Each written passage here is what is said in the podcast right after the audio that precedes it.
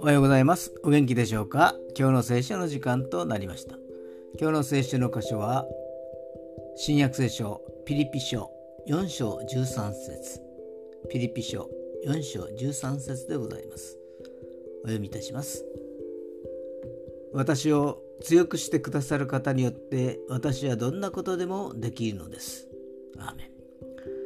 パルという人は家柄もよくエリートでローマの市民権も持っていました。その全てを捨ててイエス様に従ったのです。